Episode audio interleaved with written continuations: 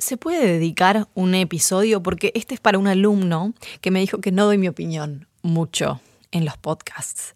Así que mm, acá va lo que pienso sobre la inspiración. Perdón, porque igualmente cito a algunos artistas, no lo puedo evitar. Perdón, pero no lo puedo evitar. Es como que refuerza mi opinión. Lo siento tantísimo. En Crear es Ideal reflexionamos sobre cómo llevar una vida más creativa y saludable.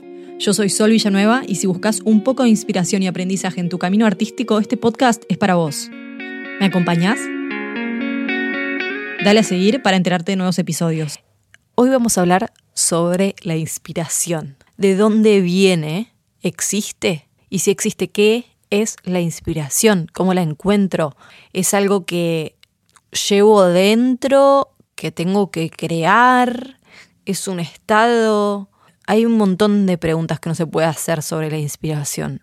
Me preguntaron varias veces qué es lo que me inspira y siempre me pareció una pregunta muy difícil, porque quien no se dedique al arte no entendería que al final el trabajo artístico es como un trabajo más. Entonces esta pregunta me hizo ruido por mucho tiempo y nunca supe bien por qué.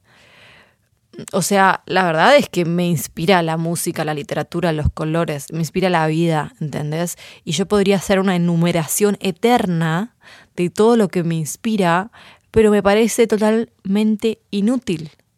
Porque como dijo una artista tremenda, Patti Smith, soy una trabajadora. Entonces al final este es el punto, es que hay que trabajar, hay que hacer, hacer y hacer y desmitificar un poco esta idea de la inspiración divina del artista genio que le, baja la información como es verdad, está tremendo. Hay gente que tiene capacidades especiales y no lo dudo, pero la mayoría de las personas somos gente común y corriente que le gustaría hacer, eh, llevar a cabo lo que se imagina. Entonces, yo creo que la inspiración, si nos ponemos a pensar como, bueno, ¿cómo encuentro la inspiración? La inspiración generalmente viene de, de estar como nutrido y estar en constante como crecimiento y movimiento y absorbiendo información y la inspiración no nace de la nada y creo que lo más importante es no esperar tampoco el momento correcto o el momento perfecto a que llegue la inspiración porque la inspiración no va a llegar y si llega mm, va a ser muy de vez en cuando, no puede depender tu laburo o, o tu vida de que te caiga esa información de la nada, ¿entendés? Entonces, la única forma de que llegue al final es haciendo y esta frase célebre de Picasso que todos conocemos, ¿no? La inspiración tiene que encontrarte trabajando. Entonces, lo más importante es que vos estés siempre laburando y haciendo cosas y, creando, investigando y siguiendo un poco tu intuición y tus intereses. Entonces, otra cosa, para otra cosa que es re importante es que cuando llegue la inspiración, porque sí, en algún momento te va a caer algo de información, pero cuando esté, estés inspirada, dale bola, estate disponible y aprovecha ese momento. Elizabeth Gilbert, en este libro que está tremendo, que se llama Libera tu magia, cuenta su propia teoría sobre la inspiración. Amo escuchar como teorías sobre inspiración. Si alguien conoce más, mm, por favor que me mande porque necesito.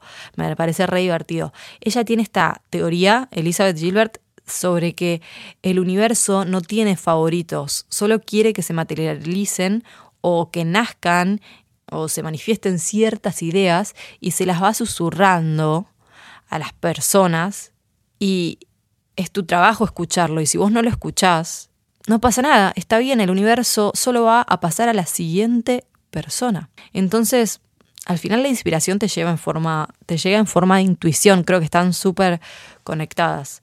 Entonces, si vos te llega esta información y no actúas en consecuencia, siguiendo lo que te dice tu intuición, la idea se va a ir tranquilamente a otra persona y la vas a ver manifestada a través de alguien más.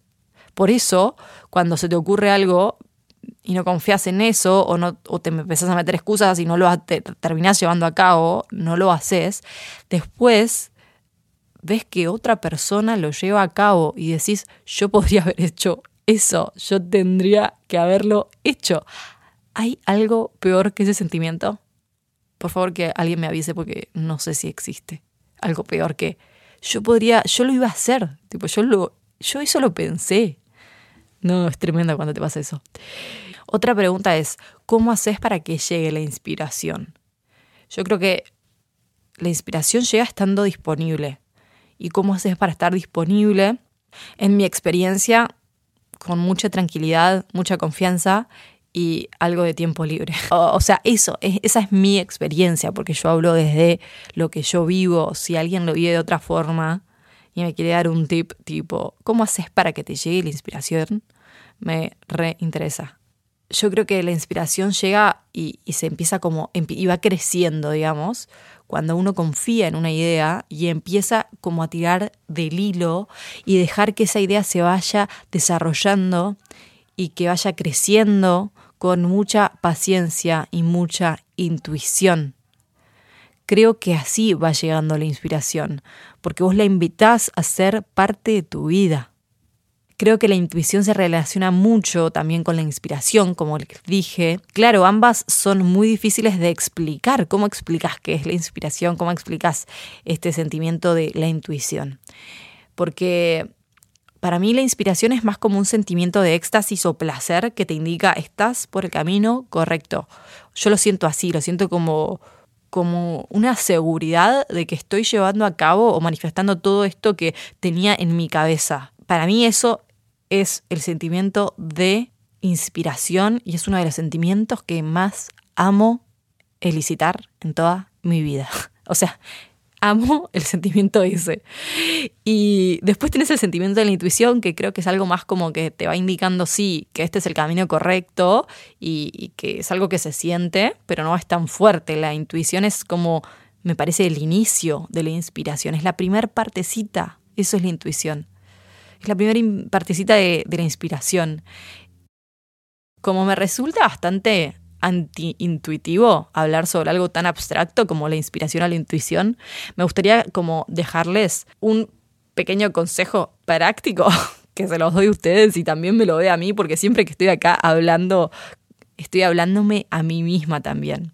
Lo más importante para mí es no esperes a estar inspirada o a que sea el momento perfecto a tener el espacio ideal, a tener todos los materiales necesarios para actuar. No esperes que los planetas se alineen, porque si vos dependés de la inspiración para crear, entonces no va a ser fácil que logres constancia en lo que sea que te propongas.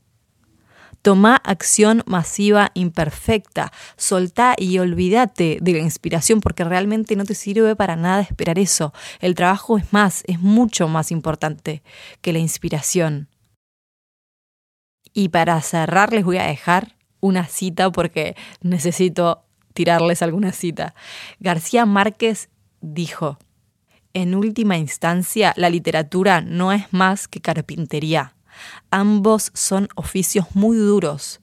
Escribir algo es casi tan difícil como hacer una mesa. Estás trabajando con la realidad, un material tan duro como la madera. Ambos están llenos de trucos y técnicas. Básicamente involucra muy poca magia y un montón de trabajo duro. Y como Proust, creo, dijo, se necesita un 10% de inspiración y un 90% de transpiración. Así llegamos al final. Comentame qué pensás sobre este tema que amo. ¿Te pasó de esperar la inspiración? Estar inspirada. Para vos, ¿cómo es? ¿Sos team inspiración o team transpiración? Así llegamos al final de Crear es Ideal. Acordate de seguirme y dejar tu reseña en la plataforma que uses para escuchar. También puedes compartirle este podcast a quien pienses que le pueda interesar y cualquier cosa puedes encontrarme en Instagram como solvillanueva.art. Hasta la próxima y muchas gracias por escucharme una vez más.